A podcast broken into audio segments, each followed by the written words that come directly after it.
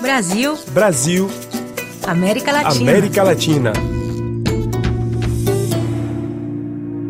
Aqui na Colômbia não existe direitos.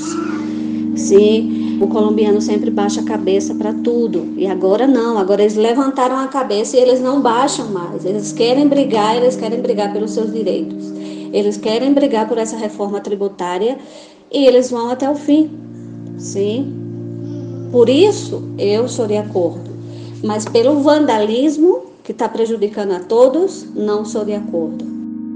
As palavras da potiguar Micarla de Almeida dão mostra sobre a revolta popular que vem acontecendo na Colômbia, país onde ela mora desde 2012.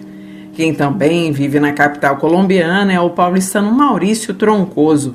Ele explica o que motivou as manifestações. Começou com é, o motivo principal de uma reforma tributária. Então o governo queria colocar, por exemplo, um imposto de 19% é, no combustível, na, nos serviços básicos de água, de luz. Então, e esse imposto realmente ia gerar várias consequências no dia a dia aqui né, da, da população. Então, esse foi o motivo principal. Né? Até esse projeto já caiu, já o presidente já pediu para tirar esse projeto, porém é, tem outras reformas no sistema de saúde, né, no sistema das, das aposentadorias, que não, os protestos continuam para tentar tirar esses projetos também. A economia deste país de 50 milhões de habitantes que faz fronteira com o Brasil foi afetada pela pandemia. Por lá, o número de pobres passou de 35% para 42%, alavancado pela ausência de políticas estatais aos mais carentes, é o que explica Micarla. Subsídio do governo, isso não existe. Né?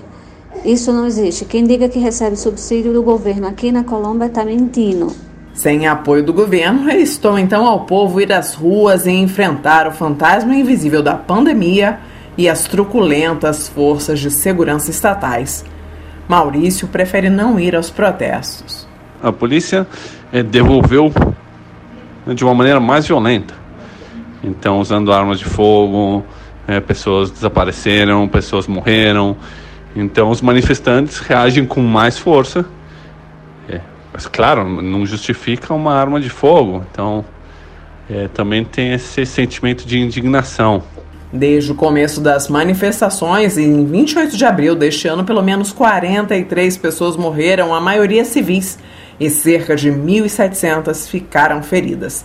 A violência desatada nos protestos vem limitando os movimentos de Micarla. Infelizmente, o colombiano abriu os olhos.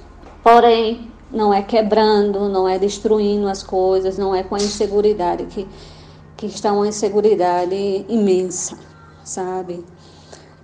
Eu já tinha muito trauma de sair sozinha. Agora eu praticamente não saio. Na Colômbia, o custo de vida é alto, o salário mínimo é equivalente a R$ 1.200. Em março deste ano, a inflação chegou a 0,51%. No começo da pandemia, o confinamento obrigatório ajudou a manter em baixo os casos da Covid, mas agora com milhares de pessoas protestando nas ruas, o cenário tende a mudar, é o que explica Maurício. Aqui em Bogotá, por várias semanas no começo da pandemia, é, não podia sair de casa, é, se a polícia te pegava na rua, é, tomava multa, então foi bem fechado. Né? E realmente até hoje os bares as baladas, coisas assim, é tudo fechado, né? E, e claro todo mundo está preocupado com, é, com esses protestos, porque imagina que daqui, né, não sei, duas semanas depois dos protestos a coisa piora também. A notícia que eu tive hoje até que é, né, os leitos estão já quase 100% ocupados aqui em Bogotá, por exemplo. Com as estradas do país bloqueadas, o desabastecimento já é uma realidade, explica o paulistano. Aqui em Bogotá, por exemplo, não chega um monte de coisa. Por exemplo, eu fui eh, no posto de gasolina, não tinha gasolina.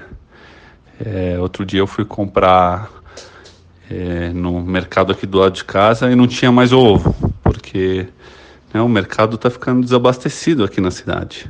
Na última quinta-feira, o governo de Van Duque se reuniu pela terceira vez com organizadores do Comitê da Greve. Ele vem tentando conquistar a população, ou ao menos tentar conter os ânimos. Mas as profundas divergências entre governo e população apontam que a crise colombiana tem tudo para se arrastar por mais tempo. Para a RFI Brasil, Eliana Jorge.